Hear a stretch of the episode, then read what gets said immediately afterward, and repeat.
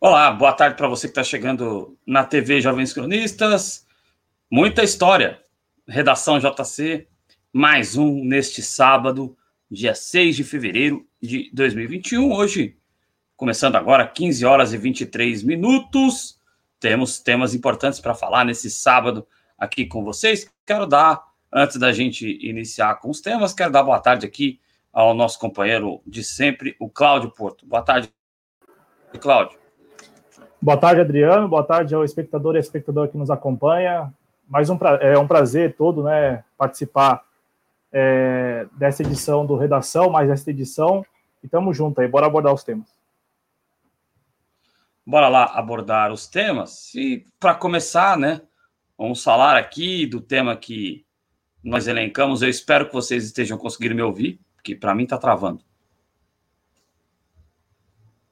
É, que vocês estejam conseguindo me ouvir. Se vocês não estiverem Estamos, conseguindo me ouvir. Adriano? Eu estou te escutando ah, então... e o público também. É, é, porque a imagem está travando geral. Mas se estão ouvindo é o que importa. É, então vamos, sem mais delongas aqui, começar falando do primeiro tema, que é o tema o Partido dos Trabalhadores. É,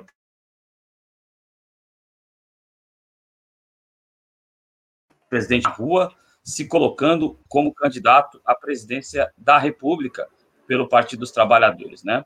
É, antes de passar a palavra ao Cláudio Porto, uma opinião rápida sobre isso, né? Eu acho o Haddad um, um quadro fantástico. Acho ele um excelente quadro. É, gosto bastante da maneira que ele conduz. Acho uma renovação importante para o Partido dos Trabalhadores, uma forma interessante de se comunicar com o público também, né? Se comunicando, não gerando uh, tantas restrições é, a um eleitorado que não seja cativo do Partido dos Trabalhadores. Acho ele um nome interessante é, para o Partido dos Trabalhadores, interessante para o Brasil. Tem boas ideias, sabe se colocar muito bem. Eu gosto bastante do Fernando Haddad. Acho particularmente que esta, é, é, o fato do Haddad se colocar, ser colocado, vamos dizer assim, já como candidato, é, não é algo definitivo. Não é algo definitivo.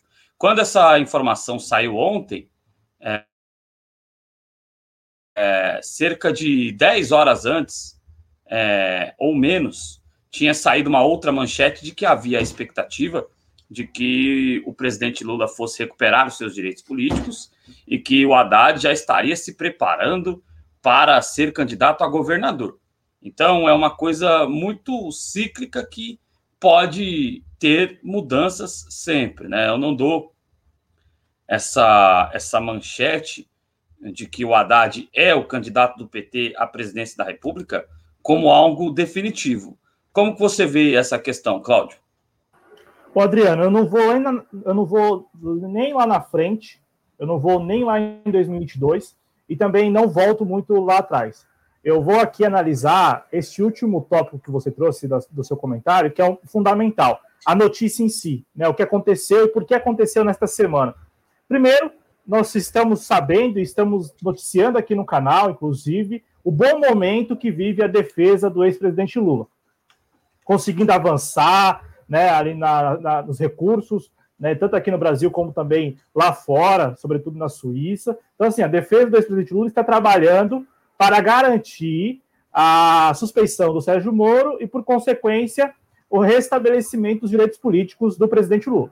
Está posto isso. Então, temos este momento. Este momento, ele é um momento, assim, se a gente for colocar aqui um, é, um período histórico, né, um período histórico ou é, vamos, vamos colocar aqui o tempo desse momento, ao menos três, quatro semanas, ou um ou dois meses já, em que a defesa do ex-presidente Lula vem é, somando algumas vitórias né, e avançando. Este é um ponto. O outro ponto que eu vou analisar é como essa decisão é uma decisão de cúpula. Mais uma decisão de cúpula do Partido dos Trabalhadores. Né? O, o Fernando Haddad assume que foi dado a ele essa, essa tarefa né, de se lançar novamente como presidenciável pela segunda vez e acabou. Né? E ele até diz que o aval veio da cúpula e do presidente Lula. Então, é, a diferença não é que trata-se de uma especulação. A diferença é que, segundo o Fernando Haddad, ele contaria com o aval do PT e também do ex-presidente Lula. Inclusive, ele diz que o ex-presidente Lula pediu a ele que colocasse o bloco na rua. Eu trago esses dois fatores para nossa análise porque são fundamentais.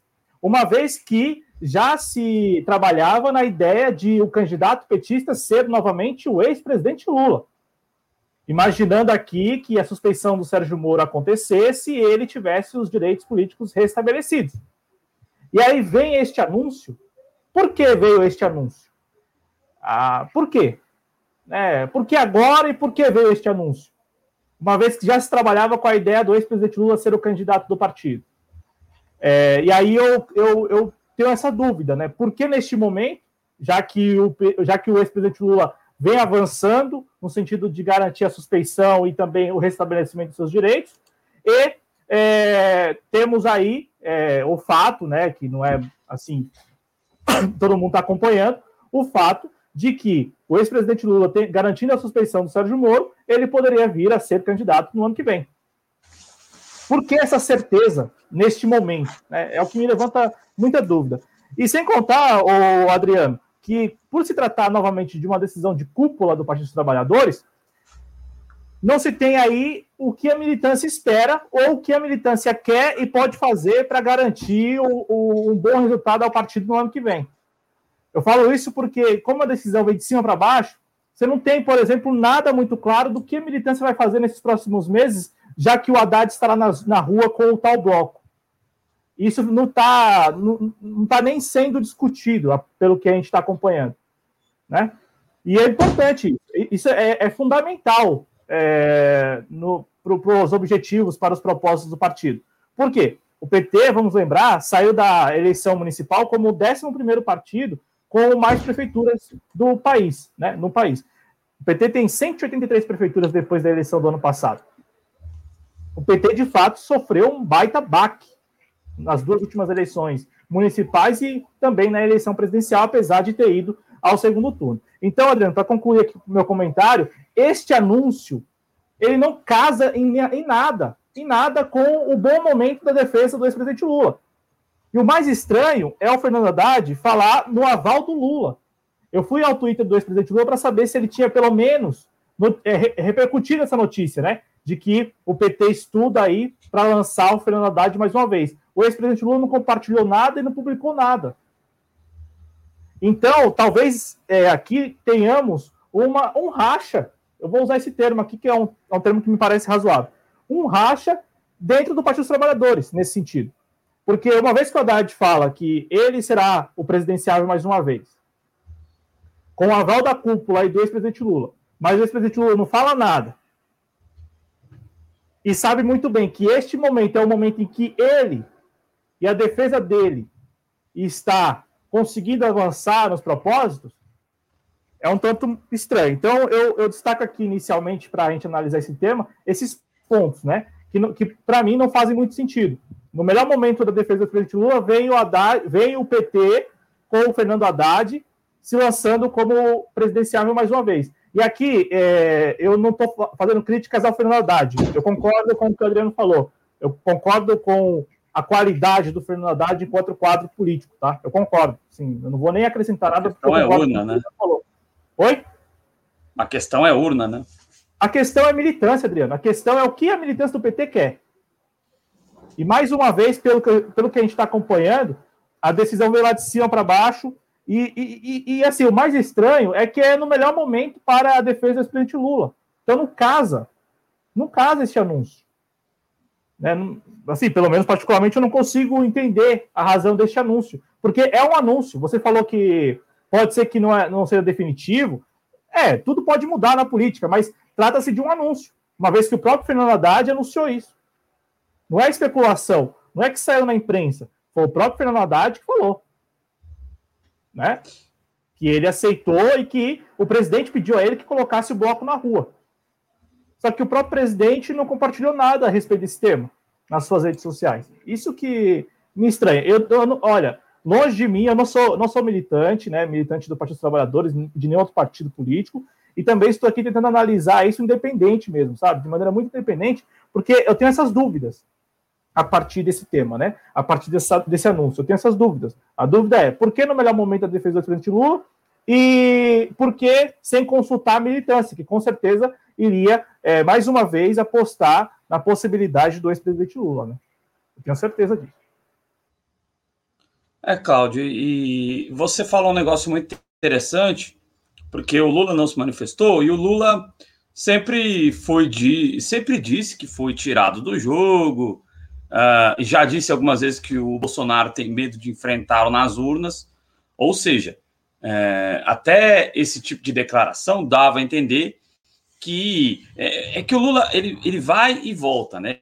Ele dá a entender que quer, mas às vezes ele fala, não, não sei. Ele fez aquele pronunciamento uh, longo que ele fez na, no, nas suas redes sociais, né, recentemente, parecia-me um pronunciamento de um cara que é, no mínimo, pré-candidato, né? Então, isso deixa essa coisa de se é o Haddad o candidato ou se ele pretende ser o candidato em recuperando seus direitos políticos, deixa um pouco dúbio, né? É, porque faz parte da estratégia, né? Faz parte da estratégia dele deixar dúbio, deixar no ar, né? Porque, assim, imagina só ele fala que ele será o candidato. V vamos imaginar o ex-presidente Lula falando assim que saiu da cadeia que ele é o candidato de 2022 e ponto. Não é de hoje que a gente sabe que internamente o PT, né? O PT não, não é que não tenha coesão, nenhum partido tem, né? É, mas que a militância anda bem dividida internamente, né? Em assuntos aí que são assuntos sensíveis. Não é qualquer coisa você definir o seu presidenciável, né?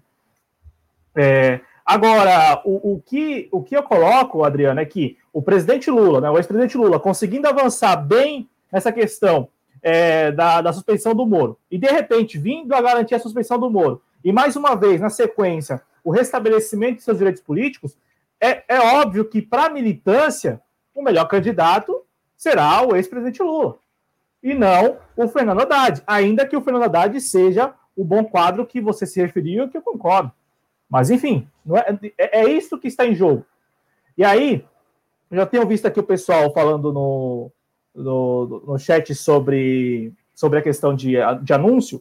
Quando eu coloco aqui anúncio, é porque o, o, o presidenciável, né, o, o ex-presidenciável, né, então o Fernando Haddad, ele foi à TV 247 e, quando perguntado, falou que há já essa articulação interna no PT e ele aceitou. É, ele falou na CNN também que o nome dele está posto. Né? né?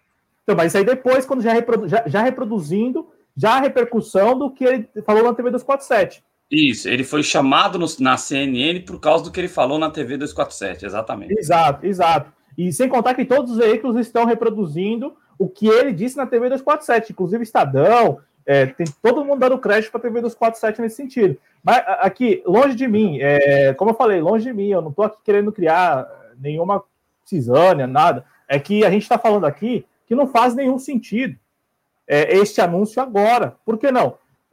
o momento para a defesa do ex-presidente Lula nunca foi melhor. O ex-presidente Lula tá conseguindo, conseguiu ter acesso à defesa do ex-presidente Lula, conseguiu ter acesso às mensagens, está se valendo dessas mensagens para criar mais uma vez, retomar aquela atmosfera é, de embate contra a Lava Jato, é, no sentido de que a Lava Jato cometeu crimes e que perseguiu, e que o perseguiu politicamente, que quis sacá-lo do processo eleitoral de 2018 e conseguiu, e está indo à Suíça, né? disposto até a julgamento por lá, atrás dos, das versões originais lá dos sistemas da Aldebrecht. Então, assim, o, o, o, o momento que eu estou colocando é, para a defesa do presidente Lula, o momento ele é ótimo, porque permite que as pessoas acreditem que daqui a algum tempo se, se terá se terá notícia da suspeição do Sérgio Moro, e com isso, mais uma vez, né, se, se retome aquela discussão sobre a viabilidade de uma candidatura do ex-presidente Lula. É isso. Mas, enfim, é meio que este momento todo, ele foi atropelado na minha avaliação por este anúncio, né? Por este anúncio. Que é, assim, é, é um anúncio. E aí eu não sei se o Adriano concorda, mas quando você é perguntado se você será o candidato, se, terá alguma, se tem alguma articulação interna no partido, e você diz que, que o, o ex-presidente pediu e ele aceitou, agora, por exemplo, ele poderia colocar e aqui, assim, né, analisando as possibilidades, poderia ser colocado como porta-voz do partido. Até porque ele, no ano, no ano de 2019, o Fernando Haddad foi o porta-voz do partido. Muitas vezes, os veículos e até em alguns atos, ele se colocava como porta-voz do partido porque ele foi o candidato do partido na eleição do, do ano anterior. Né? Mas agora não, agora é diferente. Agora você está falando que ele está ele tá se colocando como o candidato do partido. E aí, assim, é, muita coisa pode acontecer, concordo com o Adriano, na política tudo pode acontecer, isso pode cair por terra na próxima semana, enfim. É, agora, criar esse, esse momento, é, é, criar, não é criar, mas colocar essa notícia neste bom momento da defesa de Lula é o que particularmente não me desce. Porque, não é que não me desce, é porque eu não consegui entender ainda qual é a jogada. Né? Porque não é algo que complementa ter... o bom momento da defesa do Lula. É algo que vem para tirar o foco, na minha avaliação, do bom momento da defesa do Lula. Né? Porque você tem agora não algo que complemente.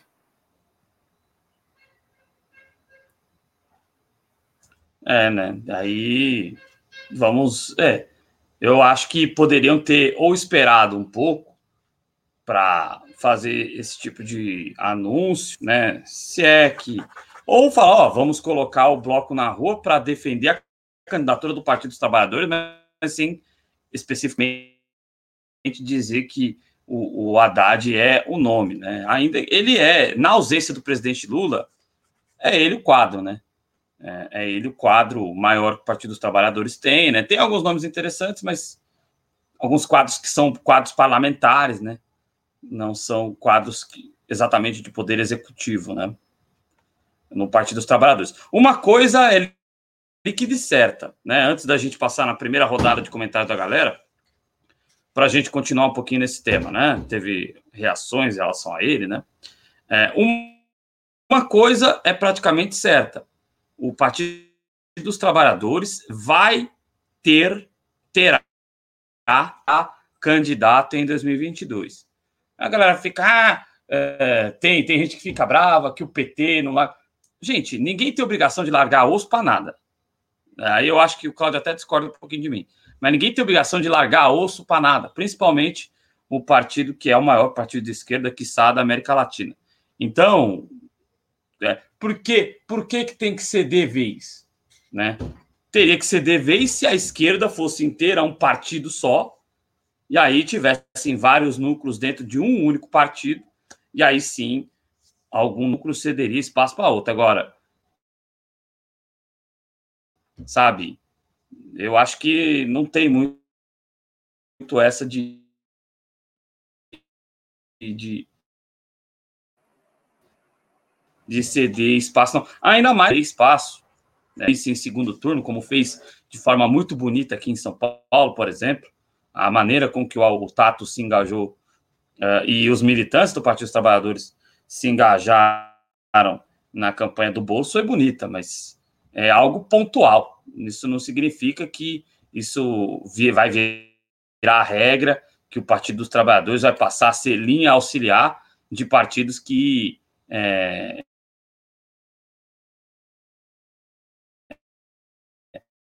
ali do Partido dos Trabalhadores, mas não tem o mesmo tamanho, não tem a mesma força de militância. Aqui não estou ofendendo partido de ninguém, só estou dizendo que o Partido dos Trabalhadores sempre encabeçou a coisa, né? É... Vamos lá? Vamos passar um pouquinho na galera para ver o que a galera está achando aí. Valnei Gomes, boa tarde para você. Boa tarde para o Francisco o Fábio Silva, muita gente concorda com ele, dizendo que eleição sem Lula é fraude. Obrigado a Cleide Aparecida. É aquela história, né? O Brasil vive de fraudes. É, e aí, neste momento, Lula é impedido de ser candidato. A defesa vem avançando. Eu sou sempre um cara muito desconfiado, mas a defesa vem avançando, como bem disse o Cláudio Porto. É,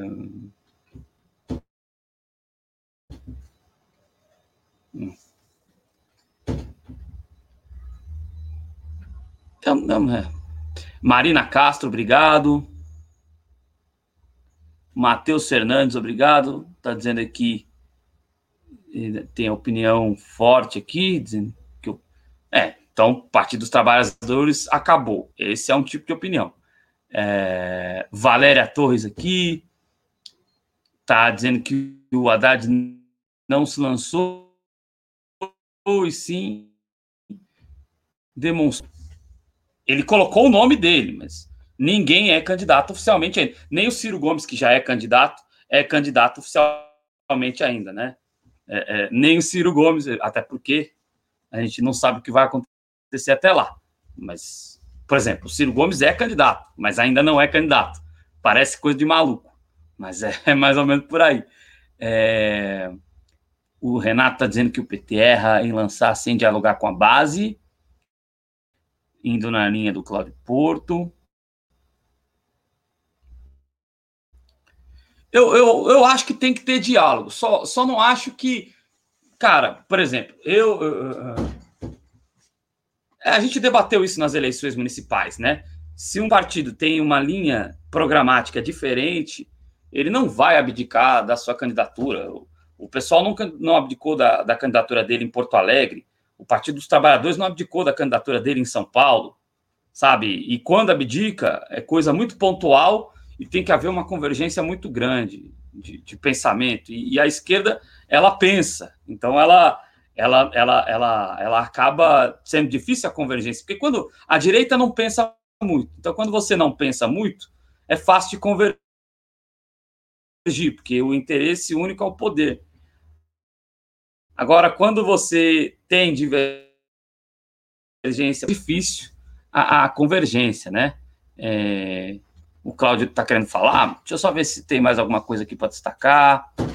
É, eu vou na linha da Valéria, também acho difícil que ele consiga, mas acho que tinha que esperar um pouquinho mais, né?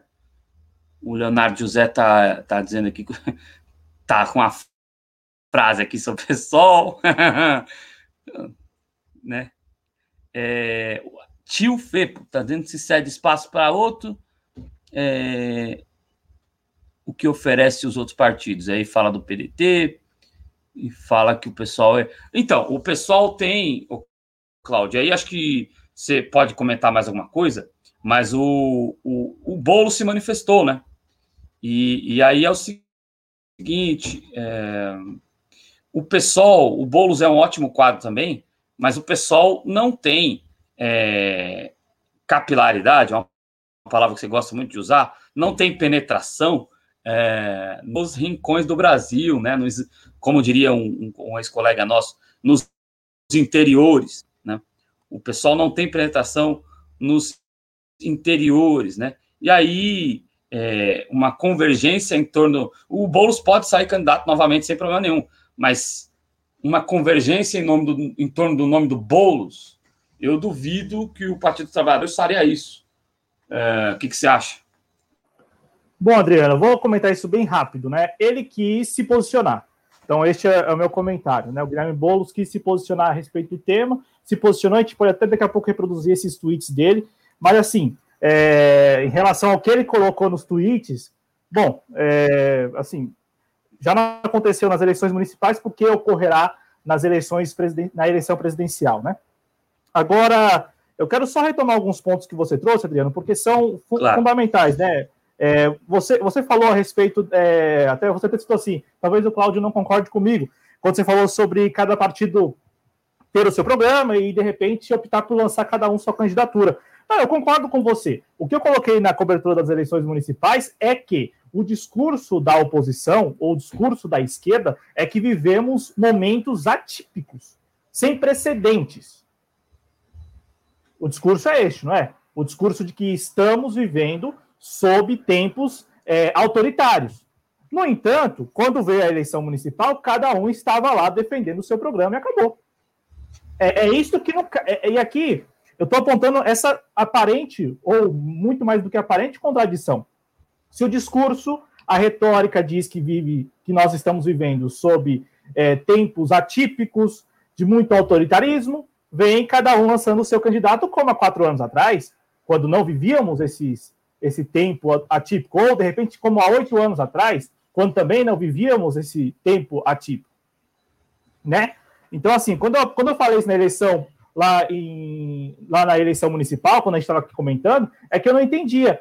Como você fala que você está vivendo um período sem precedentes, um período histórico sem precedentes, mas você faz o mesmo que você fazia há oito anos atrás? O programa eleitoral era como há oito anos atrás. As propostas muito semelhantes ao que era apresentado e defendido há oito anos atrás.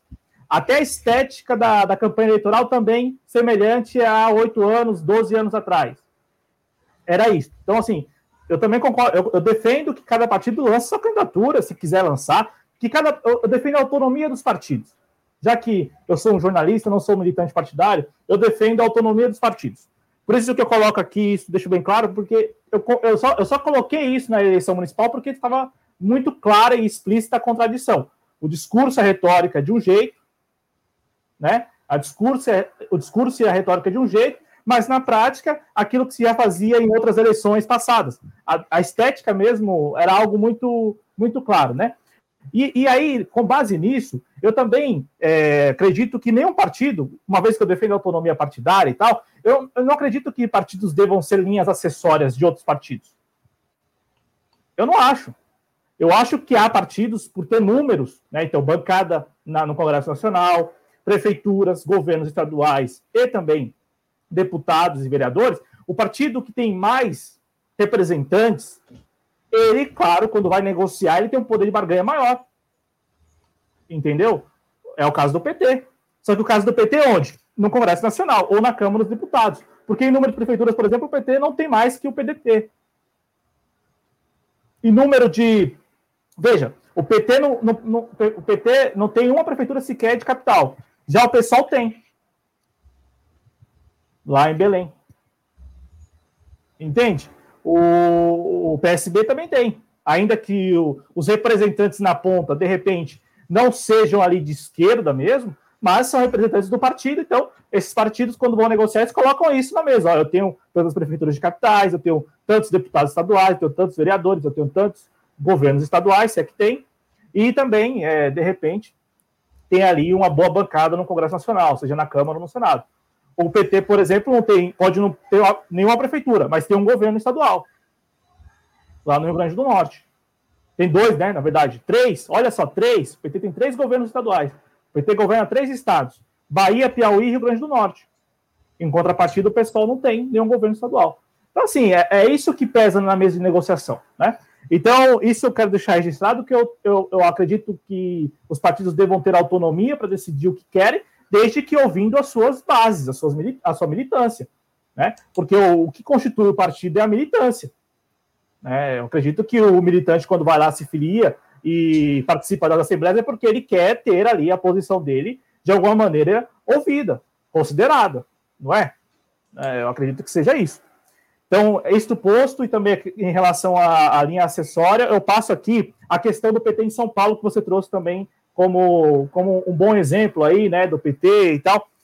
Por outro lado, eu não quero aqui ser o chato da turma. Eu acho que o Adriano foi muito feliz quando falou sobre a atitude da militância e também do próprio Gilmar Tato, né? Rapidamente ali, rapidamente a, a, apoiando o Guilherme Boulos. Por outro lado, a gente não pode esquecer, e aqui este espaço não esquece mesmo, que o PT teve o seu pior resultado na capital.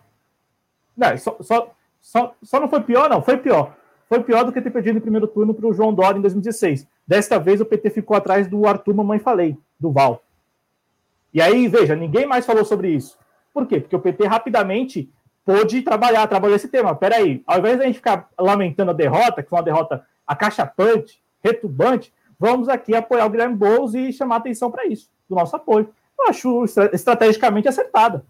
Ué, enquanto, por que o partido tem que ficar ressaltando que teve a pior derrota? Faz o menor sentido, né? É, e aí, Adriano, para terminar em relação ao, ao, Lula e a esse tema do Haddad, o que está posto aqui não é que o ex-presidente Lula de fato esteja caminhando, a defesa dele esteja caminhando para ter a suspeição do Sérgio Moro garantida pelo STF e depois o restabelecimento dos direitos políticos. É a atmosfera. É a atmosfera que importa. A atmosfera que foi criada nessas duas últimas semanas a favor do ex-presidente. A atmosfera é é, é, é, é fundamental nessa história. Por quê? A atmosfera é como combustível mesmo para a militância.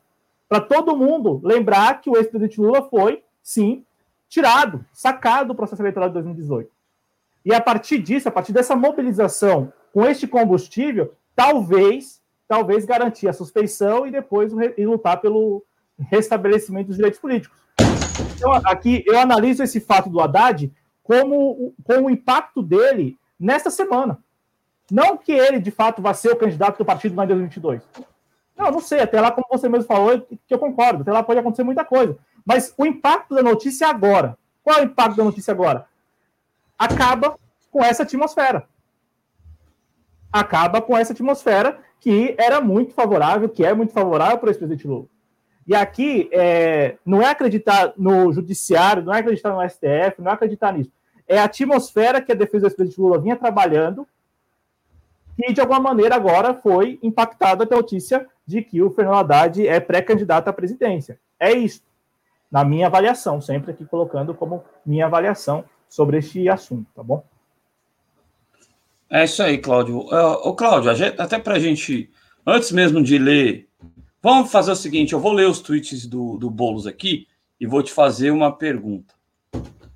Até para a gente poder passar, porque hoje o programa é curtinho, daqui a pouco tem a estreia da Andréa, no Andréa Sanazar, professora querida, voltando aqui à TV Jovens Cronistas no Humanidades, né? Ela fazia o, o resenha na história, né?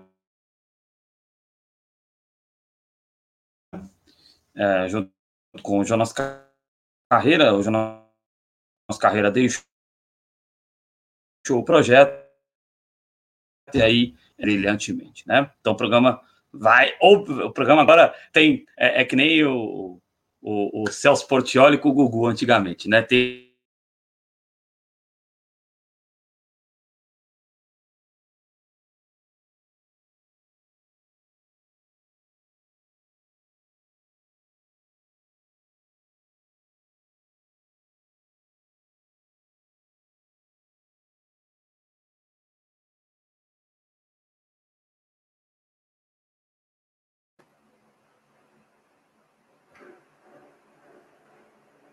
o Adriano, acredito que. Tá, tá, me escutando, Adriano? Acredito que ele tenha caído, né? Caído a conexão. Enquanto isso, eu não estou aparecendo para vocês, porque o Adriano aqui está administra, administrando o estúdio.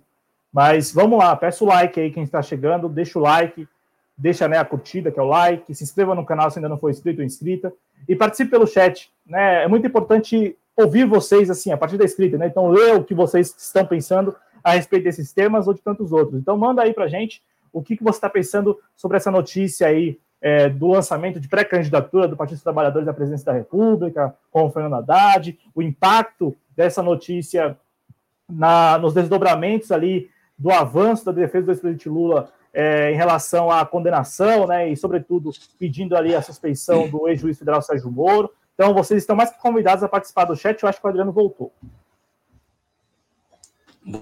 Voltei. Então, faça o que o Cláudio está falando aí, participe.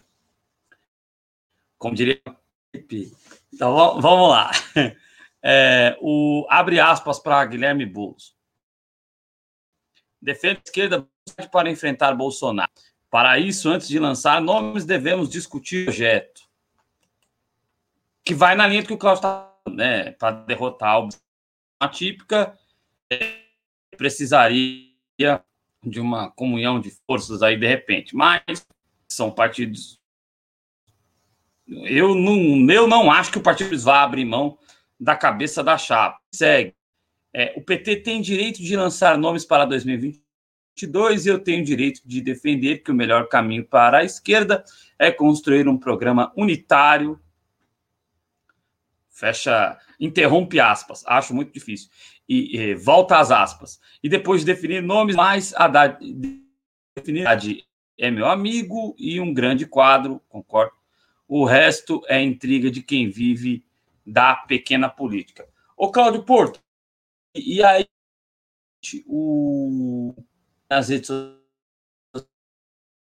sociais, estações em, em redes sociais, em outros canais, gente é, querendo a chapa Haddad e Boulos. Você acha poss possível que essa chapa para a gente poder tocar em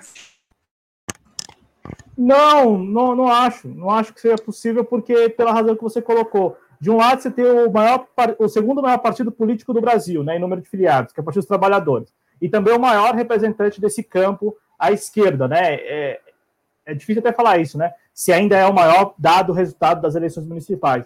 Mas não deixa de ser em, estrutura, né? Em capilaridade. Tem o PT.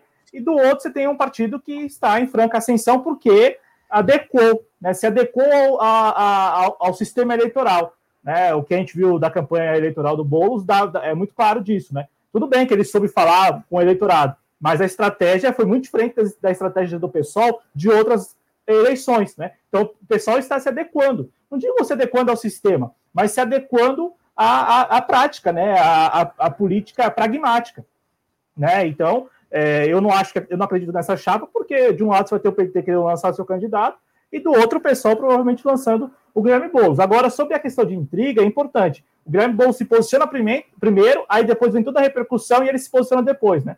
Então, assim, ele, ele foi quem depois da notícia, foi lá e se posicionou a respeito da notícia. E aí, a, o posicionamento dele é um tanto, na minha avaliação, um tanto contraditório com o que aconteceu na eleição municipal, né? Porque ele, fala, ele agora fala de unidade, que é um discurso que todos eles é, de, de, é, compartilham e, acham, e gostam de reproduzir e tal, mas assim, na prática, é, é o seguinte, não tem unidade, eu vou com o meu, meu, meu bloco, né? Cada um com o seu bloco na rua, como aconteceu nas eleições municipais.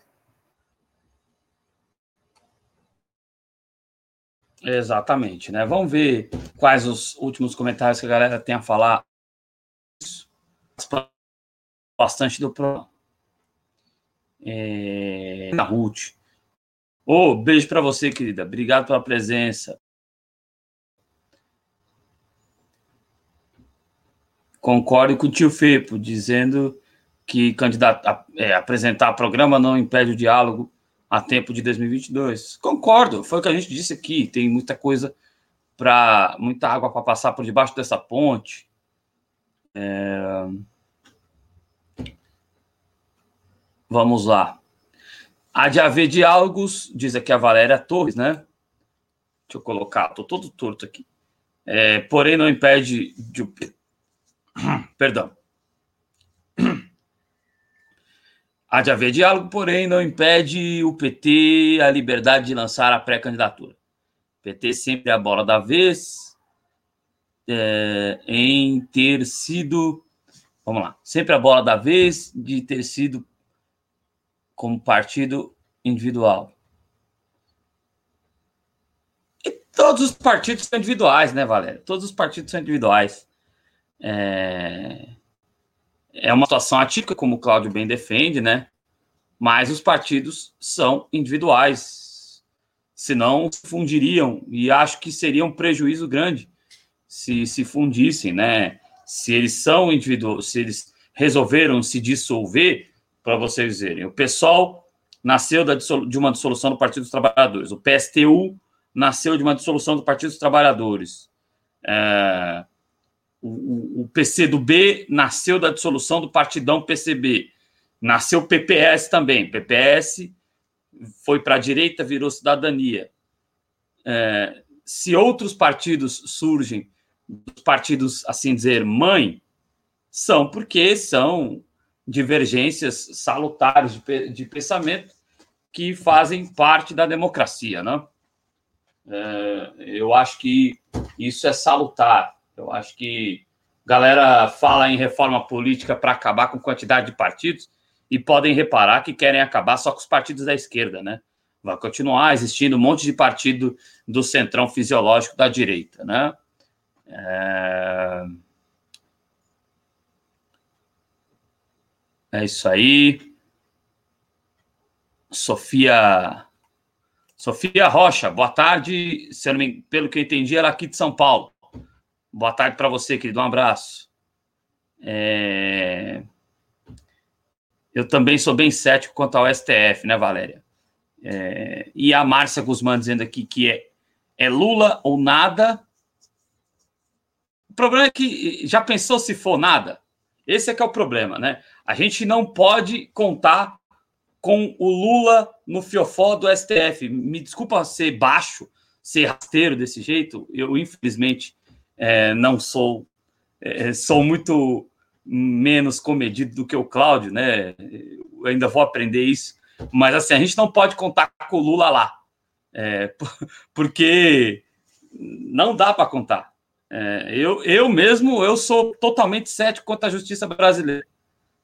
Tomara, eu torço para que consiga, mas se eu disser que é o Lula ou nada, eu corro muito risco de que seja nada. Não dá para contar com esses caras. Eu não conto. Mas o Lula está tendo algumas coisas importantes.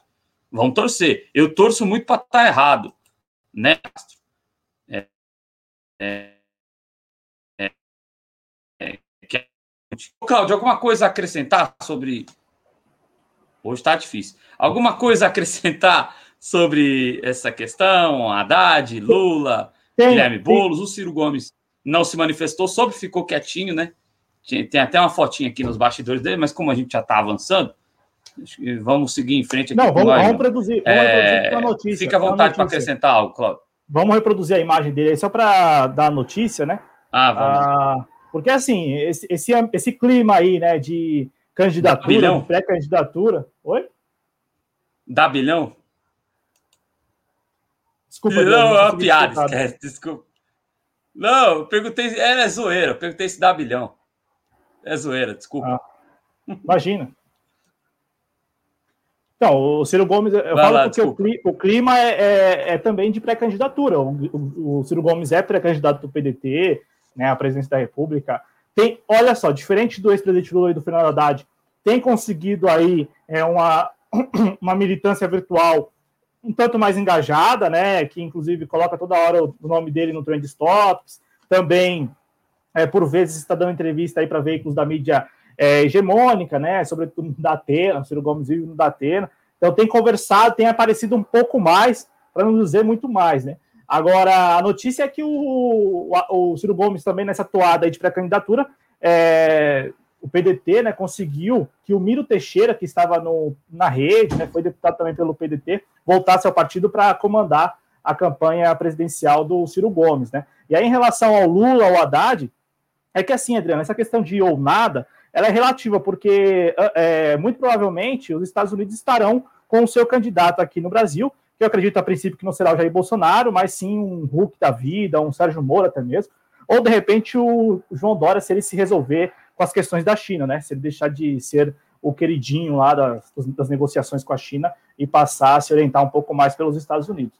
Então não, não é determinante essa questão é, da movimentação pelo nosso lado aqui, porque o que pode acontecer, o que provavelmente acontecer, é que o candidato apoiado pelos Estados Unidos vença a eleição no ano que vem.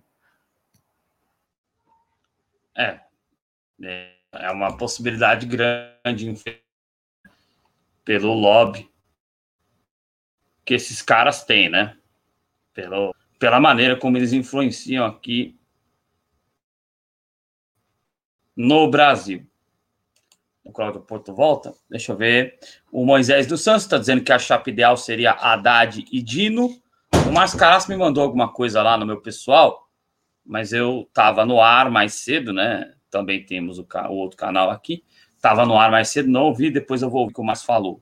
É, ele disse aqui que o Lula acertou em colocar o Haddad para representar a esquerda.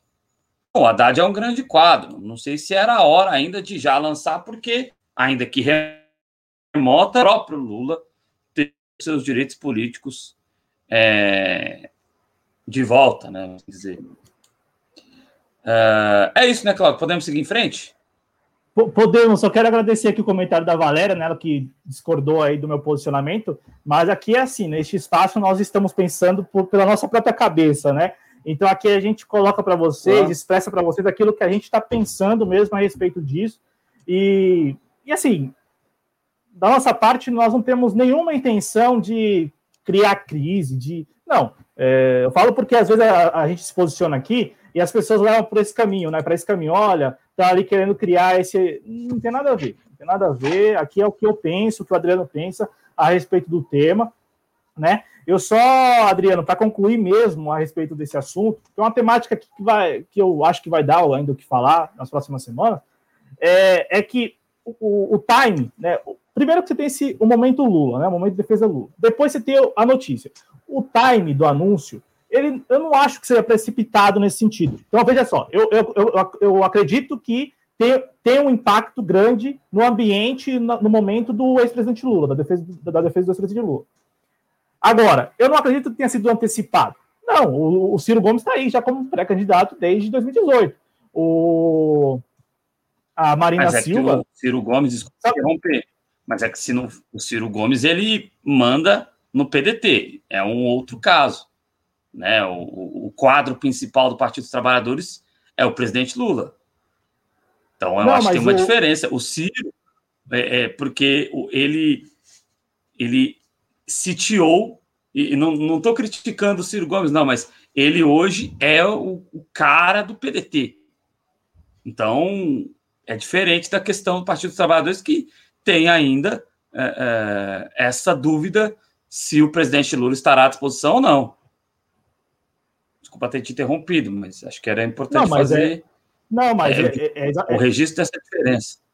Não, mas é exatamente isso que motivou o PT a decidir, a partir da cúpula, isso. O fato de que o Lula não tem direitos políticos para concorrer. Sem juízo de valor, não estou dando opinião. É, é, só a motivação. A motivação que levou a notícia. Mas assim, você, você preferiu, você, optou por fazer essa diferenciação, é óbvio que há diferença aí, né? Em nenhum sentido eu quis colocar os dois é, no mesmo tamanho. Só, só quis colocar que você tem outros partidos ou as outras forças aí já com seus candidatos colocados. Né? E o PT é, estava aí, está né, ainda, tentando viabilizar a questão do ex-presidente Lula. Aqui eu não estou dando opinião, só estou colocando as coisas como elas estão acontecendo, sobretudo neste ano de 2020 e agora no início do ano. Né? É desse jeito. O PT não queria se manifestar, também não queria ali dar o aval ao Haddad antes, porque né, Agora, eu estou falando isso porque, assim, eu não, não acredito que tenha sido precipitado, porque, assim, o problema do anúncio é que não vem acompanhado de um plano de atuação para a militância. Eu até pergunto quem, quem está aqui no nosso chat, que é militante do PT, e foi ouvido para definir isso, ou está sendo ouvido, né, é, para decidir isso. Quem será o presidenciável do partido, ou quem deve ser o porta-voz do partido. Qual militante do PT é, e aqui eu não estou querendo, mais uma vez, criar crise, só chamando atenção para isso, né? chamando atenção para o fato de que foi uma decisão de cúpula, e esse é o problema. O, o Ciro Gomes, com o PDT, está é, tá todo organizado. Não por acaso está agora com o Teixeira voltando da rede para o PDT, para. Então, assim, é todo organizado em torno da figura do Ciro Gomes para lançá-lo como um candidato e ter e conseguir alguma viabilidade para isso. Está tá posto isso, está bem organizado já. E só aperfeiçoando essa organização. Agora, da parte do PT, você tem, você tem esse anúncio na minha avaliação, concordo, eu, na, minha, na minha avaliação, é, foi um anúncio, e, bom, só isso. Nenhum plano de atuação para militância. Mas é, é só isso que, para concluir mesmo essa, esse, esse blocão sobre o Haddad, e de maneira alguma, Adriano, é, quis aqui fazer a comparação em relação a Haddad e Ciro Gomes. Não, sei, é, é, que é importante enfatizar, porque você colocar, ah, o Ciro já está, mas o Ciro é outro, mas eu sei, enfim. Vamos, vamos seguir em frente aí. Um abraço para a Samp, um abraço para a Fati Costa. É, é, isso aí, obrigado por estarem participando aqui. Muita gente querendo o Boulos é, sendo candidato ao governo de São Paulo. É, e aí, eu sei que a gente está avançando aqui no programa, mas assim, só para poder terminar mesmo, já que estão falando bolso preferido de São Paulo. Cara, é, é, capital é muito mais fácil para um candidato da esquerda ganhar. Tanto é que o Boulos, em algum momento, chegou a ter alguma esperança de vitória. O governo de São Paulo, cara, os, o Antônio Cardoso, os interiores de São Paulo é um coronelismo do tucanato eu, eu não sei, eu não tenho. Eu, é que o PB não tem dado também, né?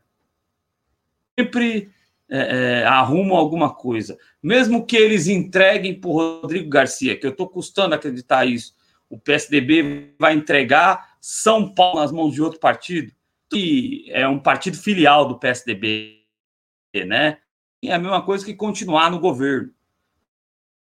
Né? O PSDB mas não é. O SDB não tem quadro. É, é, o que pode dar algum tipo de esperança para ganhar as eleições do estado de São Paulo. Mas fora isso, cara, é um coronismo é, no interior de São Paulo terrível, né? Tudo bem que isso já está se discutindo um pouco, porque, por exemplo, tem muita cidade do Rio que é aquela história que eu sempre falei, né? O desejo sempre foi por um político mais autoritário, por políticas mais autoritárias ainda do que as do Tucanato. A gente está vendo o que está acontecendo em Birigui, por exemplo, cuja prefeitura é do PSL, né? É, a gente não chegou a dar aqui durante a semana, mas coisas terríveis estão acontecendo. Então, mas é, eu acho que governo do, do estado é muito difícil ganhar pelas características que existem no, nos interiores do estado de São Paulo.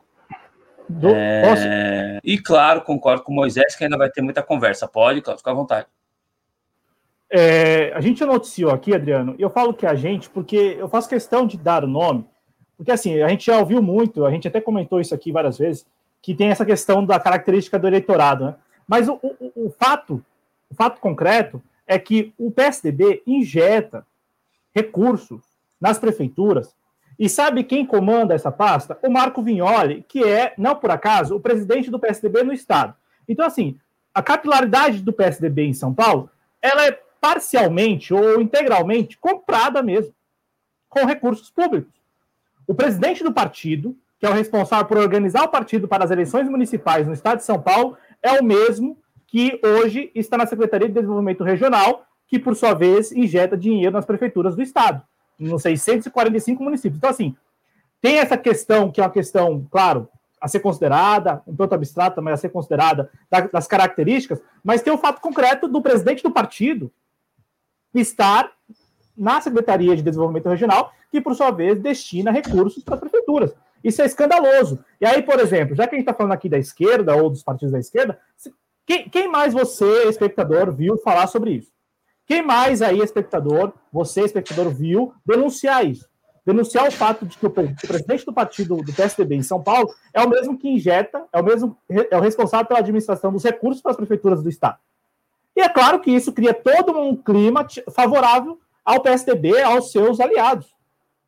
Então, assim, mais do que é, as questões ali mesmo é, de, de afinidade, de simpatia do eleitorado, você tem esse fato concreto, que é o presidente de um partido responsável por recursos públicos, injetando esse dinheiro quatro anos, ou durante quatro anos. Entendeu? Então é escandaloso. Né? É escandaloso que o presidente do partido ele é quem administra os recursos que vão para as prefeituras. Aí depois, na eleição municipal, o PSDB ganha ou os aliados ganham, as pessoas ficam sem saber por quê. Não é, só, não, é só, não é só porque o eleitorado tem uma simpatia pelos tucanos, é porque as prefeituras são todas dominadas. Então, deixar claro aqui, a capilaridade do, PT, do PSDB em São Paulo é parcialmente ou integralmente comprada ao longo de quatro anos com o presidente do partido manejando esses recursos. Aí pode vir PT, pode vir Unidade, pode vir quem for. Não tem como ganhar.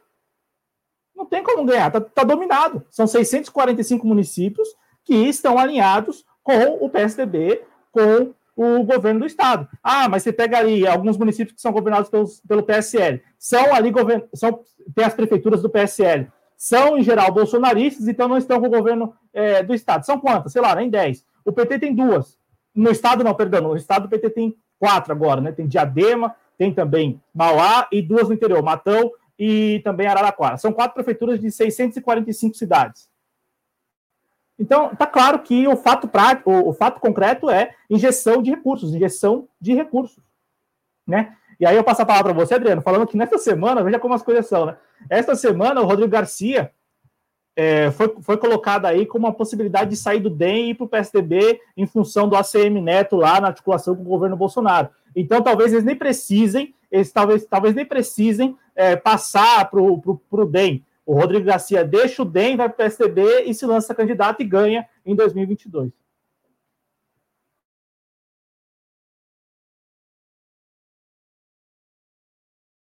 Não, aí, para você ver como o Democratas é um partido satélite do PSDB, né? Para você ver como é tudo satélite, né? Então, sabe, aí vem dizer, ah, não sei quem é satélite. Olha quantos satélites o PSDB tem. Então, é uma falta de vergonha na cara muito grande é, é, vi, vi falar que o PT tem satélite, sendo que a direita é toda um satélite do SDB e só, e, e só não é inteira porque tem o bolsonarismo aí. É, é, é eu quero mandar um abraço também para o Fora Tucano. É isso aí. É... O Macaraça agora está fazendo alguns comentários aqui. Infelizmente, eu queria acreditar que Tucano não ganha mais em São Paulo, mas é, eu, eu gostaria de acreditar mais, mas eu gosto dessa confiança, é importante. Ô, Claudio Porto, vamos aqui. Seguinte, programa, conforme prometemos, né? Quais serão as próximas pautas em voga é, após a mudança na presidência das casas legislativas, né? Nós tivemos eleição para o, a Câmara, para o Senado, ganharam os candidatos.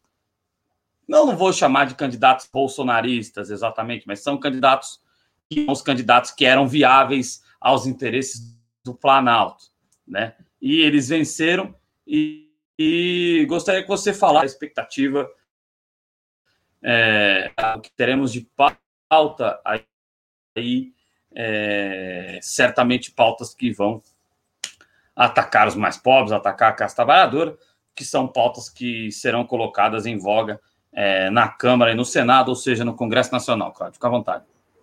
É isso mesmo, Adriano. A gente tem uma sequência de, de fotos primeiro, né? Tem uma sequência de fotos, porque, assim, né, é, é, é a gente pode noticiar como os candidatos governistas ganharam, ou é, se de repente não tivesse ganho o Lira e o Baleia Rossi, no caso da Câmara, e no Senado a Simone Tebet e não Rodrigo Pacheco, a gente falaria o quê? Ganhar os candidatos governistas, né? É, porque são candidatos governistas. Né? É, Simone Tebet também seria um, um, um, um, candidato do Bolsonaro, por exemplo. É, e, e, o Baleia Rossi também, né? Assim, de maneira geral, ele só, é, só estava fazendo as promessas porque. O Baleia, o Baleia Rossi ia fazer o que o Maia faz, né? Ficar fingindo é, para é, o, o, o, Maia é muito globo, né? Fica fingindo que é contra, mas vota sempre a favor. É mais ou menos isso. E, Desculpa, eu Cláudio, acho que o Baleia, não, eu acho que o Baleia Rossi ele, ele trairia isto, né? Esse perfil Globo é, antes do, do, do Rodrigo Maia. Eu acho que o Baleia Rossi ele, ele na, na mesma noite ali já faria um discurso é, de convergência com o governo federal. Mas, de maneira geral, ganhou. Até porque aquele... fez no Roda Viva, né, Cláudio? Se a gente pegar é, o Roda não. Viva do Baleia Rossi, ele disse que era importante né? o alinhamento com as pautas do governo. É, não, o histórico, Adriano. O histórico diz muito, né? Sobre todos eles. É o histórico. O histórico, eu digo, Isso. não é nem uma semana, nem duas semanas, nem um mês. É cinco, são cinco anos, uma década. É o histórico mesmo de alinhamento. É, agora, vamos lá. Tem aí a fotinha dos três juntos, né? Jair Bolsonaro, Rodrigo Pacheco e o Arthur Lira. Aí na sequência, Adriano, acho que tem uma imagem aí que é de uma manchete do site da Câmara. Acho que a gente pode reproduzir para o público, é, para a gente ir falando das pautas na sequência, tá? O que a gente vai falar aqui é, não, não, nós não vamos aqui repercutir o que aconteceu na semana que passou. A gente vai falar da próxima semana já. Esta é a manchete do site da Câmara. Lira diz que o Congresso está absolutamente sintonizado com o Ministério da Economia. No site do Senado tem outra manchete. Pacheco e Guedes querem novo auxílio emergencial em troca de pauta fiscal. E aí, vamos entrar na tal pauta fiscal, né, ou na pauta do governo federal para o Congresso Nacional. Adriano, tem aí um, algumas telas que a gente vai abordar, porque da, da, da pauta para essa semana, né, para essa semana que começa amanhã, os assuntos mais. Todos os assuntos são sensíveis, mas o mais sensível, os mais sensíveis são o novo marco legal do câmbio, né, e também a autonomia do Banco Central. Se for possível voltar aqui para a gente, a gente pode comentar esses dois temas e na sequência passar a lista. Aí eu posso até, a gente comenta, eu discuto, você também considera e a gente analisa juntos. Uhum. É, tá. Porque assim. Vai falando enquanto eu mudo a tela aqui, computador é uma beleza. Beleza. Então, assim, gente, é, nesta semana, que começa já amanhã, dia 7 de fevereiro, você já tem a pauta do Congresso. Né? E aí está para votação no plenário da Câmara dos Deputados dois PLs, né? Um PL, que é o PL 5387 de 2019, que é aquele do novo marco legal do, do câmbio, do mercado de câmbio, que abre um precedente aí, ou abre caminho para a possibilidade de contas em dólar aqui no Brasil, e aí isso pode vir a levar à dolarização da nossa economia, bom, desvalorização do real, né? E isso casa muito com a ideia de vender a casa da moeda, né? Então, veja como é convergente, né? Ah, e também nessa semana está para votação no, na Câmara dos Deputados a autonomia do Banco Central, que nada tem a ver com aquele PL do senador Rogério Carvalho, do PT de Sergipe, o PL 3877 dos depósitos voluntários. O, PL da autonomia do Banco Central é o PLP, né, Projeto de Lei Complementar 19 de 2019, que, aliás, é de autoria do, de um senador é, do PSDB. Né? E aí, Adriano, esses dois temas são aqueles mais sensíveis que estão na pauta e que já, já vai aí testar né, essa base do governo, se é que o governo tem base mesmo no Congresso, até porque muita gente está se escorando no resultado da eleição da Câmara, né, o fato de o Arthur Lira ter ganhado com mais de 300 votos. Na boa, é, a gente viu aí os últimos anos e tal, a gente sabe que todos eles ali sofrem muito né, com a influência de, grupo, de grupos de interesse. Assim, nada indica que este quórum, né, este apoio ou aquela votação representará uma base homogênea para o desgoverno Bolsonaro. Claro que alguns temas aí é, eles estarão juntos, mas de maneira geral falar que o Bolsonaro agora conta com mais de 300 deputados na Câmara dos Deputados, eu acho um equívoco. Eu considero um equívoco porque a gente sabe que até, até pelo perfil deles mesmo, né, fisiológicos e tal, eu acho que assim, não tem garantia nenhuma de que se o governo não pagar nada, não der nada em troca, eles estarão com o governo. Eu acho que vai demandar muito exatamente do pagamento aí da, da, da da votação mesmo, né, do pagamento do que foi prometido para que votasse nos candidatos do governo. E eu acho, Adriano, esses dois temas os mais sensíveis, né? Essa questão do mercado legal, do, do é, o, o, marco legal do mercado de câmbio, está para votação na terça-feira, e a autonomia do Banco Central também, que já tinha passado antes no Senado. É isso aí, Cláudio. É isso aí. Vamos seguir andando aqui. É, é... O que mais que você da, dessas pautas, você quer que a gente já coloque as imagens na tela ou você quer destacar algo mais antes da gente seguir em frente? Não, só pedir ao nosso público para ficar acompanhado, né? É, acompanhado nesse tema, sobretudo nessa questão do, do marco legal do, do mercado de câmbio. Porque, com relação à autonomia do Banco Central, ainda que seja uma das propostas que o governo quer aprovar, a toque de caixa e tudo mais, como já aconteceu no Senado, ah, provavelmente isso ainda vai demandar uma articulação maior e tal do governo. Agora, em relação a, ao novo marco legal do mercado de câmbio, que tem essa questão da possibilidade lá na frente de dolarizar a nossa economia, e também tem um, um, um ponto lá que é bem interessante para quem gosta de é, sair do, do, país né, com dinheiro vivo, que é um, um ponto que foi incluído pelo relator. É, deixa eu ver aqui, ó, o relator é o Otto Alencar Filho, do PSDB da Bahia. E ele incluiu nesse PL, né, no PL do marco legal do, do, do mercado de câmbio, ele incluiu um ponto que aumenta o limite de dinheiro vivo, dinheiro vivo, que cada passageiro pode portar ao sair do Brasil. E aí, hoje, atualmente, são 10 mil reais. Então, um passageiro vai sair do Brasil, ele pode levar até 10 mil reais em dinheiro vivo. Ele, ele aumentou, né, nesse substitutivo que vai para votação, ele aumentou para 10 mil dólares. Então, não mais 10 mil reais, e sim 10 mil dólares. Então, a pessoa pode aí, é, depender da reais. Exato, 50 mil reais aqui, é, eles fizeram a conta, né? mais de 50 mil reais. Enfim, aí, ah, e outra coisa, ou o equivalente em outra moeda, tá? Então, serão 10 mil dólares, ou 10 mil euros, 10 mil libras, sei lá. Né? O sujeito pode é, levar aí mais de é, 10 mil, do... mais de 10 mil reais, no caso, né, que são as atuais, para 10 mil dólares. É um dos pontos aí desse novo marco do mercado de câmbio. E aí sim, Adriano, se você não tiver nada a acrescentar a respeito, a gente pode exibir as telinhas. Se você quiser fazer a leitura aí, fique à vontade, a gente vai comentando junto. É, não, é, a gente tem que ficar de olho, né? Porque são pautas que interessam a elite econômica, inclusive uh, essa do dinheiro vivo. Por que esse fetiche, né? É, é, são bem obscuras essas situações. Vamos, vamos passar aqui então pela, pelas telinhas aqui. Vou deixar, a gente vai passar, né? É, para que a gente possa até chegar aqui no nosso cume. Vamos lá. É, tá aí na tela o que, que estará em pauta aí nessa nova tirar a GC aqui, que é melhor, né, Cláudio? Tirar aqui o GC. Ou então passar o GC mais para baixo. Eu vou tirar o, o ticker aqui para a galera que possa estar tá chegando aí em outras redes, possa também saber o que está acontecendo. Espera aí. Nossa. Ah, tá.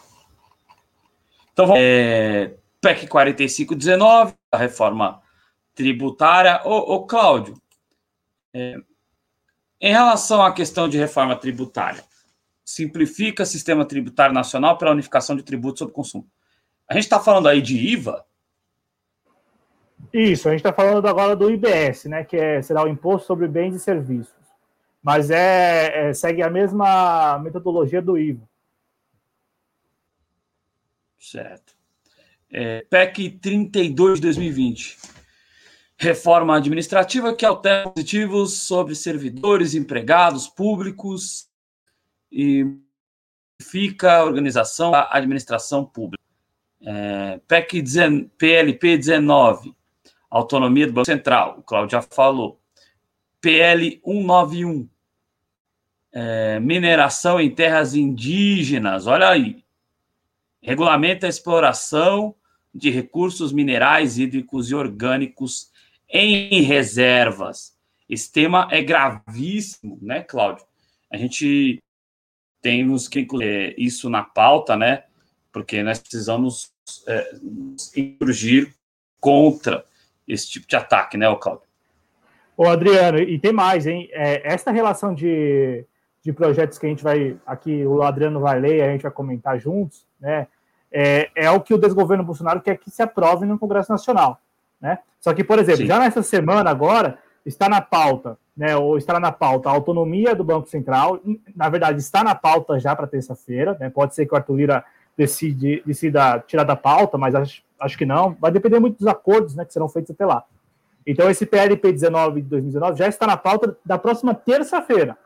Da próxima terça-feira, tá? E aí, rapidão, Adriano, reforma administrativa deve ser uma das, das, das propostas ali apreciadas, deliberadas já agora também nesse primeiro semestre, e a reforma tributária, pelo que eu estava acompanhando, ficará lá para frente, porque diferente do, do Baleia Rossi, do Baleia Rossi não, diferente do Rodrigo Maia, que gostaria muito de colocar para votação a reforma tributária do Baleia Rossi, que é essa PEC 45 aí, o Arthur Lira quer, porque quer, assim como o Rodrigo Pacheco, colocar para votação as PECs que foram apresentadas pelo, pelo Paulo Guedes lá em 2019, que inclui esta PEC 32, que é a PEC da reforma administrativa, e também tem lá a PEC emergencial, né, que, que estabelece aqueles gatilhos para o serviço público, servidores, e também a PEC dos fundos. Né? Então, a PEC dos fundos, né, dos fundos públicos e tal, para liberar oficialmente, tá? Essa é a versão oficial. Liberar recursos parados em fundos constitucionais e também a PEC do Pacto Federativo. Então, assim, Adriano, isso aí é a relação de temas que o governo federal gostaria que o Congresso Nacional aprovasse. Claro. É... Aí, regularização fundiária, é, PR 2633 de 2020, é, debentures, cria instrumento para financiar projetos de infraestrutura e de produção em pesquisa, desenvolvimento e inovação. Bem genérico. É o PR 2646 de 2020. Tem bastante coisa aqui. É, vamos lá mais projetos que o desgoverno quer aprovar. Não dá para ler aqui. aumento da pena, mas é que não dá para ler o, o, número do, do PL. É o PL aqui, porque 3780. O... 3780, obrigado. Aumento de pena em caso de abuso de menores cometidos por sacerdotes, profissionais de saúde, ensino, pessoas em confiança da vítima. Ok. PL 3877 de 2020, depósitos voluntários, né, que a gente já falou aqui no JC Express com o professor Oreiro. É, PL 4476 de 2020, que foi o 6.407 de 2013, lei do gás, prevê autorização em vez de concessão para transporte de gás natural é, estocagem em jazidas esgotadas. PL 5518 de 2020, concessões florestais, maior celeridade de processo licitatório, flexibilidade de contratos e atratividade de modelo de negócio. É outro ataque ao ambiente isso aí, né, Cláudio? É, esses dois temas, né? Essa lei do gás e essas concessões florestais. Rapidão sobre a lei do gás. É, é, é importante isso porque você está mudando a figura jurídica, né? É, não, não, e o pior é que não é nem. É, é, no final das não é nem este gás, né? Mas o, o que está em jogo aqui é a mudança. É a mudança da, da, da figura jurídica. E isso é sério, porque uma concessão ela tem todo um procedimento, né? tem todo um processo, enfim, tem todo um rito. Uma autorização é uma mera autorização. Né? Então, com certeza aí, o que se busca com isso é facilitar. Facilitar o quê? O entreguismo. E aí, em relação ao PL 5518, que são essas concessões florestais, de fato, você coloca isto com aquele PL anterior lá das reservas indígenas, bom, tá dado aí o recado do que espera e do que quer o desgoverno Bolsonaro é, para este ano e o ano que vem, né? Só que tem um ponto, Adriano, que acho que está fugindo um pouco da análise aí geral, é que neste ano, este ano é ano de véspera de eleição. Então, assim, os deputados e os senadores, sobretudo os deputados, estão dispostos a trabalhar não o ano todo.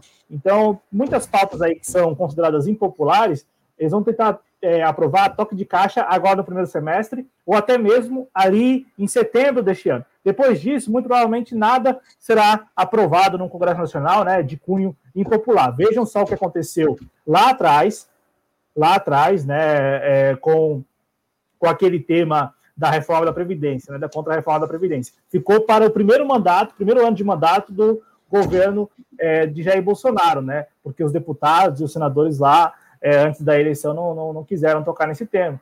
Então, assim, tem um calendário curto, né, como se, como se diz lá em Brasília este ano. É, né? Realmente há muita preocupação esses ataques ao meio ambiente, né?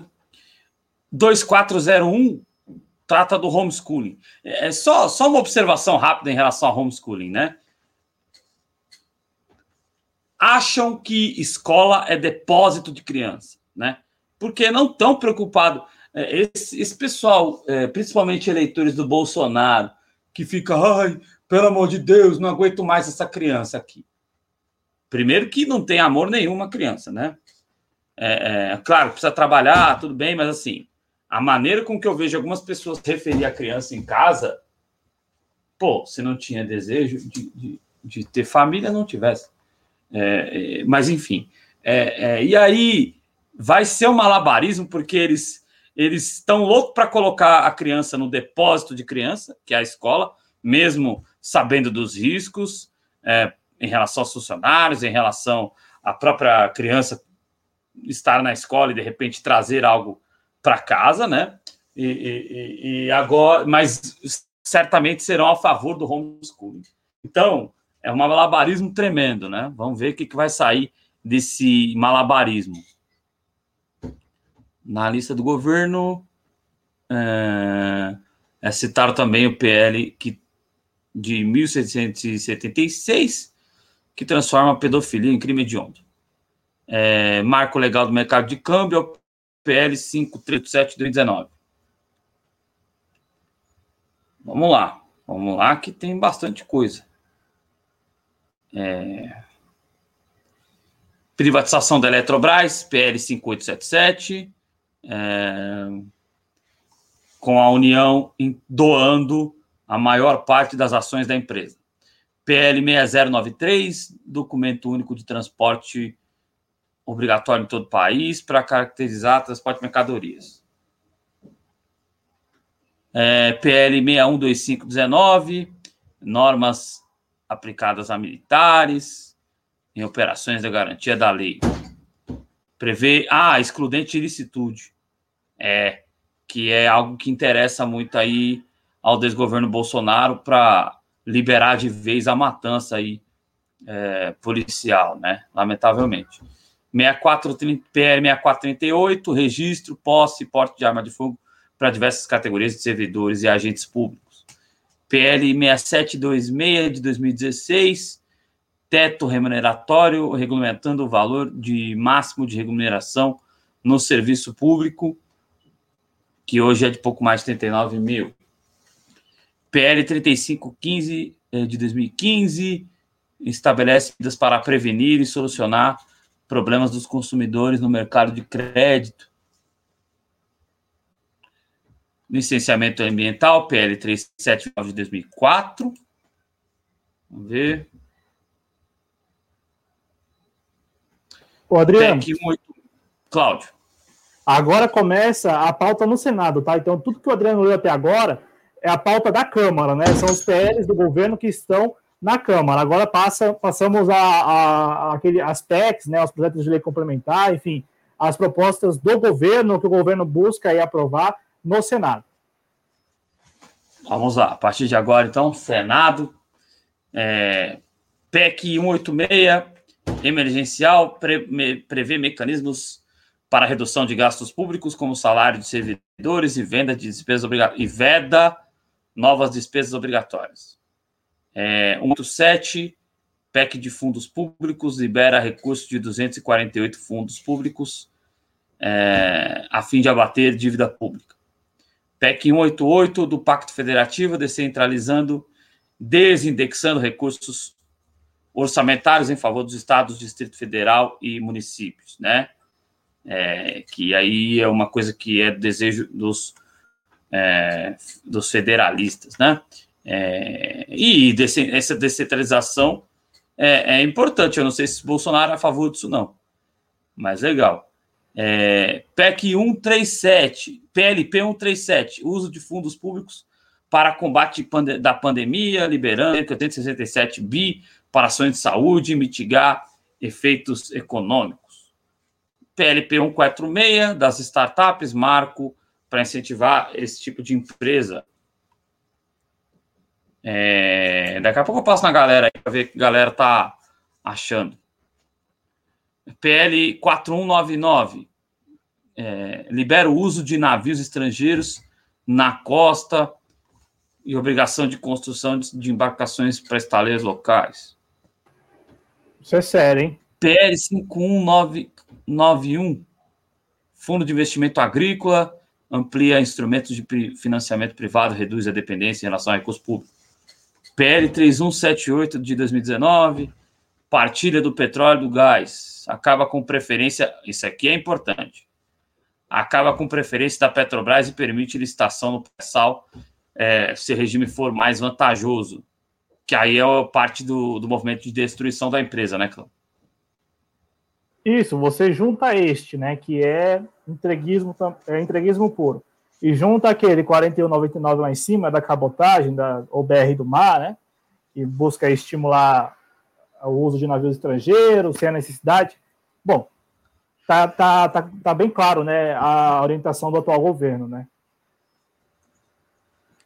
É isso aí, 3723, porte de armas, regularizando e regulamentando atividades de atiradores, caçadores e colecionadores. PL 7843, que de eficiência administrativa, também é genérico. É... PL 1023, cobrança de pedágio, concede isenção de pagamento a morador do município onde está localizado. Ok. É, PL 1057, é, Estatuto do Índio prevê combate a práticas nocivas e proteção de crianças indígenas. Como assim? Eles querem se meter na, na, em ritos dos povos tradicionais, Cláudio? Então, Adriano, esse PL aí, e aí, claro, o que a gente está lendo aqui é a versão oficial do que ele se propõe, né? A ideia é, de fato, estabelecer a proteção, é você ter uma regulamentação para isso, né? Agora, quais são as práticas tradicionais nocivas, eu particularmente desconheço. Eu desconheço. É, porque aí fica fica meio difícil de entender, né? Agora é um PL é... de 2007, né? Como você está vendo, é um PL de 2007. Uhum. É isso aí. Vamos, vamos seguir em frente aqui para a gente poder passar a régua. PL S261. É, é, marco regulatório que permite a iniciativa privada construção e operação de ferrovias próprias, né?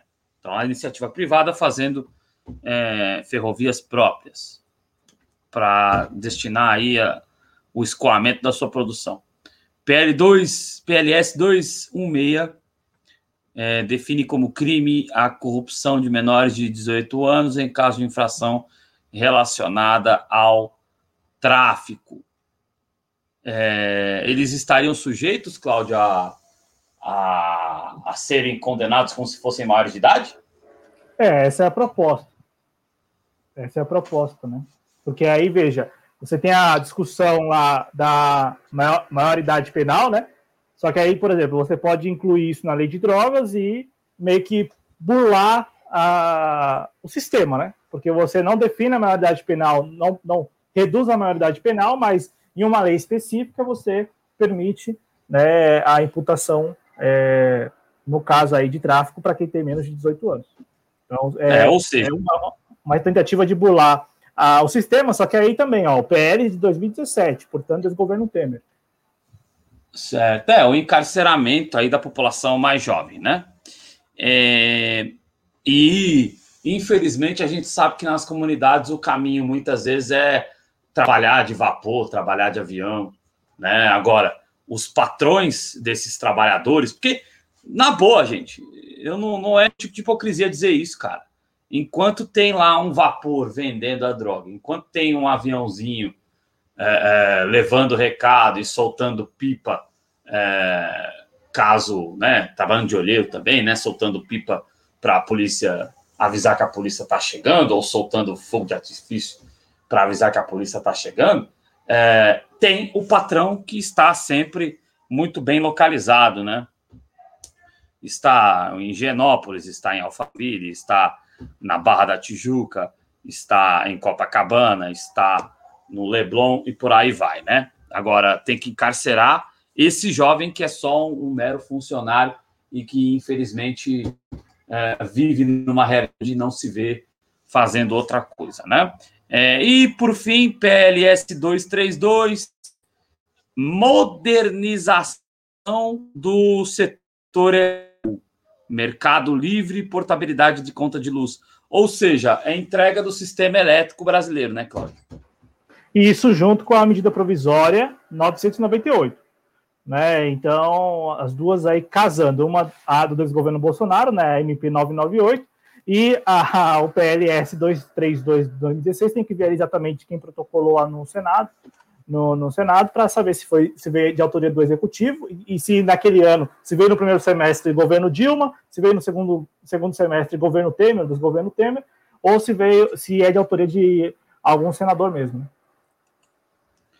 É isso aí. Eu, é, lemos aqui, o formato ficou exatamente isso. Isso é o, o que está aí em pauta nas casas legislativas Bolsonaro, né?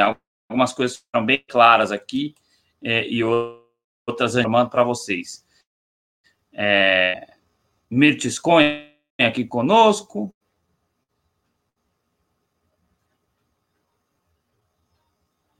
Mirtes, a gente não vai entrar nessa, viu? A gente não vai entrar nessa. É, é, é, Adriano. É, ou pelo menos o Matheus Fernandes está falando de liberização do assassinato. Basicamente é isso, né? Essa, esse excludente de ilicitude. Eu não tenho informação sobre Ô, Claudio, você sabe dizer se o, vamos, vamos lá, vamos, vamos entrar no jogo. Você sabe dizer se o Fernando Haddad é favorável à, à, à autonomia do Banco Central? Vamos lá, Adriano, porque assim, é, é, importante. Todo espectador que vem aqui fazer alguma pergunta e tal, eu só acho que as pessoas deveriam ter, e eu falo de maneira geral mesmo, eu peço ao nosso público sempre isso, que, que quando forem escrever, que, que tentem tomar cuidado, porque ninguém aqui quer ninguém aqui quer causar confusão, né? Com, com nada e nem ninguém. Nós estamos aqui pensando por cabeça, com a nossa própria cabeça, né? Um pensamento independente, não somos financiados por ninguém, não somos. Enfim, vocês sabem disso, né? Então, assim, vão escrever alguma coisa pra gente? Tenham o mesmo até porque, Até porque é, é, eu, eu não. É, é Cláudio, até porque em nenhum momento aqui é, a gente disse que é favorável à candidatura de A ou B. Então, é, esse tipo de pergunta, os jovens cronistas é favorável. Nem eu e o Cláudio a favor das mesmas coisas, muitas vezes. Então, como é que vai perguntar se os jovens cronistas é favorável? Daqui a pouco, alguns cômodos à frente ali. Entendeu? Então, né? Conclua, cara. peço desculpa, mas é, é que é os jovens comunistas foram favoráveis. Favorável aqui. É, assistir o programa e prestar um, pouco de atenção. Mas vai lá, Cláudio. É, só, só para eu concluir esse preâmbulo e na sequência eu falo o que eu penso Desculpa. e o que a gente tem de informação. O meu preâmbulo é: tenham o mesmo respeito com a gente que nós temos com vocês. É isso. Tenham o mesmo respeito. Né? Aqui neste espaço é um espaço compartilhado, né? Então aqui vocês já viram que muita gente pensa diferente um do outro eu e o Adriano pensamos diferentes em alguns aspectos, eu e o Pedro também, o Pedro e eu, o Ulisses Santos, enfim, todos que passaram por aqui ou que estão no projeto, nós temos nossas divergências também, pontuais, mas temos. E eu acredito que vocês ganham com essa divergência, porque muitas vezes aqui, inclusive a gente sempre fez isso há dois anos, sempre tratando de todos os assuntos com, com total desprendimento, sabe? Sem qualquer preconceito. Sem qualquer preconceito. Eu falo isso porque publicamente vocês sabem disso. Publicamente, a gente sempre tratou de todos os temas sem qualquer preconceito, sem estigma, sem estereótipo. Eu digo até porque tem canais, nós sabemos, que não tratam de alguns assuntos. Por quê? Por conveniência. Porque para eles é mais interessante. Acabou. É a estratégia de, alguns canais. A nossa estratégia era diferente. A estratégia passa por: estamos sabendo de tal fato, vamos reproduzir. Se for interessante, se for relevante, a gente reproduz. A gente noticia, Aliás, a gente compartilha com vocês é, muitas vezes a gente é julgado negativamente por não por mas por tratar de assuntos que não são interessantes a determinado partido ou outro. Então, é, pegar não, o bonde andando e dizer que a gente é favorável a alguma coisa, né, é beira a desonestidade. Exato. Então, uh, vou concluir e aí eu, eu respondo a sua pergunta, Adriano. Então, assim, sejam respeitosos com a gente. É isso. Porque nós somos, pelo menos sempre que eu entro no ar aqui, eu tento ser o mais respeitoso possível com vocês. Independente de onde vocês falam, independente de quem são vocês, independente do que vocês pensam para o mundo, independente da visão de mundo de cada um. Eu tento ser o mais respeitoso. E eu nunca imputo nada, não sou, não sou desse. Ó, particularmente, se eu, eu, eu nunca fiz isso, de imputar a vocês alguma coisa. Colocado isso, é, eu vou responder a pergunta do Adriano. O que, que se tem Concreto, fato concreto. O que, que se tem? O plano de governo do Fernando Haddad para a presidência da República em 2018. A primeira versão dizia o seguinte: eu vou compartilhar a tela para a gente aqui até desmistificar isso. Até desmistificar isso. Tá bom? Vamos, vamos compartilhar a tela e aí eu, da minha parte, vou encerrar aqui. Vamos lá. Tá aqui, ó. Estou compartilhando tela neste momento. Vai entrar aí para vocês. Programa de governo do Fernando Haddad de 2018. Vou dar um zoom aqui para ficar melhor para vocês. Só tem uma vez, uma vez no programa de governo do Fernando Haddad é citado o Banco Central. Uma vez. E diz o seguinte: o subtítulo é Inflação controlada, juros baixos e crédito disponível. O Banco Central manterá sua autonomia e seu mandato de controlar a inflação, né? Controlar a inflação, permanecendo atento a temas como a estabilidade do sistema financeiro e o nível de emprego. Esta era a proposta do PT. Esta não foi a proposta inicial do PT naquele ano. O PT, naquele ano, inicialmente, na primeira versão do programa de governo, na primeira versão do programa de governo, ainda com o ex-presidente Lula como cabeça de chapa, havia defendido no seu programa de governo o seguinte trecho para o Banco Central. Posso ler aqui? Vou ler. Abre aspas. Banco Central reforçará o controle da inflação, da inflação, perdão, e assumirá também o compromisso com o emprego. Mandato dual. Será constituído de forma transparente um novo indicador para a meta de inflação que oriente a definição da taxa básica de juros, Selic. Ademais, será estimulado o aumento da concorrência, que contemple novos mecanismos de incremento da produtividade, ampliando a desindexação da economia. Isto é o que consta lá, isto é o que consta lá no programa de governo. E aí, a partir disso aqui, eu posso falar para vocês que, particularmente, eu não, não assisti, não, não vi, não li, em nenhum outro momento, o, o Fernando Haddad falando sobre autonomia do Banco Central. Eu, eu simplesmente não assisti. Não assisti, não vi, não li. Se ele ah, falou, se ele escreveu, se ele, enfim, deu entrevista para alguém, eu particularmente não vi. Agora, o que, que nós, nós temos claro aqui? Quando a gente falou de bom quadro político, para o Partido dos Trabalhadores, dentro do atual contexto. Acabou. É, é, é isso. Não, é que, não quer dizer que tenhamos simpatia ou não. Não é isso que está em jogo. E dado aqui, eu acho que ficou muito claro que o que estava lá é manter a autonomia. Inclusive, a Haddad chegou a publicar artigo recentemente falando isso, né? Que já era, já se tinha autonomia. O que também muita gente fala. Hoje já se tem autonomia. Né? A autonomia formal já se tem. Talvez não tenha autonomia legal lá, né? Mas tem autonomia formal. Então, dado isso, está aqui a, a versão que nós temos de informação. Beleza? É isso aí. Ô, Cláudio, antes, né, sobre o que a gente estava falando aqui, alguma coisa mais que você queira destacar em relação a, ao que, o, o que estará na pauta do Congresso em relação ao desgoverno Bolsonaro? Ou, claro. ou é isso? Não, não, claro, André, só pedir ao nosso público que siga acompanhando o nosso projeto, siga acompanhando, acompanhando os programas aqui deste canal, porque nós nunca nos furtamos de discutir esses temas, de pelo menos reproduzir esses temas, de informar a vocês, informar a vocês que esses temas estão em pauta. Nós nunca nos furtamos disso. Inclusive, talvez esse projeto aqui tenha sido um dos primeiros a trabalhar com tanta franqueza é. e honestidade. Fizemos programa sobre isso também, né? Sim. E, e, e aquela, a, as pessoas que estão assistindo têm que prestar atenção que estão assistindo. Porque se não for para prestar atenção, pode acompanhar outras programações. Porque estão é, é, pegando palavra solta, né? Tem que prestar atenção naquilo que você está assistindo. Porque se não for prestar atenção, o que, que adianta assistir? Ô, Adriano, e outra coisa, se você me perguntar agora, eu vou perguntar para você, você me per... eu vou, vou, fazer que você já me perguntou, depois eu vou te perguntar. Você é a favor da autonomia legal do Banco Central? Responda você e depois eu respondo. Pode responder você, se me pergunta também. Vamos deixar registrado isso. Você é a favor da autonomia legal do Banco Central, da autonomia formal do Banco Central? Você é a favor disso? Tá, acho que tem que estar sob controle do Estado brasileiro. Pergunta para mim agora. Igualmente. Respondo, Adriano. É, respondo. Eu também acho que o Banco Central deveria, há muito tempo, estar sobre, sobre não, né? Sob a condução do Estado. É isso. Tá bom? Então, assim, particularmente, eu não defendo a autonomia de Banco Central, particularmente sou ainda mais contra a independência do Banco Central, mas a gente também tem a análise fática das coisas. Hoje o Banco Central é autônomo. Hoje o Banco Central é autônomo. Hoje, sempre foi autônomo, né? Sempre foi autônomo. Henrique Meirelles, agora o da vez é o presidente Roberto Castelo Branco. Castelo Branco, não, perdão, Roberto Campos Neto, né? É, ele Branco, sempre, nos últimos tempos, esteve é, ao sabor dos interesses do mercado, né, Cláudio?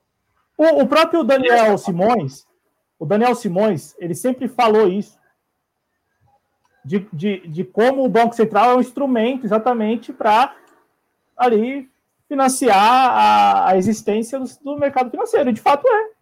Né? Tecnicamente é. O problema todo é que o Banco Central deveria ser usado como indutor de investimento para o desenvolvimento social, para, nosso, para, para o nosso desenvolvimento, o desenvolvimento do coletivo. Né? Então, só para deixar isso claro aqui, ninguém aqui é a favor da autonomia. Né? Ninguém é a favor. Agora, na campanha eleitoral lá, o Fernando Haddad disse que manteria a autonomia. E ele faz isso como uma revisão do programa de governo. E aí, bom, você sabe muito bem que em campanha eleitoral, estou sendo muito sincero, em campanha eleitoral, para agradar a torcida mesmo, você vai lá e altera. Foi o que aconteceu. para agradar. E na época o PT apoiou. O PT apoiou o programa de governo com aquele, com aquele trecho lá. Enfim, eu estou falando isso porque nós, nós somos muito honestos, muito francos mesmo. Ninguém aqui está falando isso só para agradar isso, aquilo, outro, né, Adriano? Eu acho que para deixar claro. Então, a gente é, aqui. Coloca. A gente tem. É, é muito bom ser independente, não ter rabo preso, ou não ter vontade de ter rabo preso, que tem gente que tem vontade de ter o rabo preso, mas não consegue. É, é importante não ter nenhuma possibilidade de ter rabo preso com alguém para a gente continuar é, é, sendo sempre independente nas nossas visões de política e visão de país, de mundo, é, que a gente sempre teve e vai continuar tendo, né? É, é isso, Cláudia. A gente tem que ir embora porque está chegando aí a professora Andréa Sanazaro com Humanidades, né? Obrigado, Cláudio. Mais um sábado aí no Redação. Muito obrigado, Adriano. Valeu aí. Valeu nosso público, viu? Se cuidem. Saúde. Saúde a todos aí.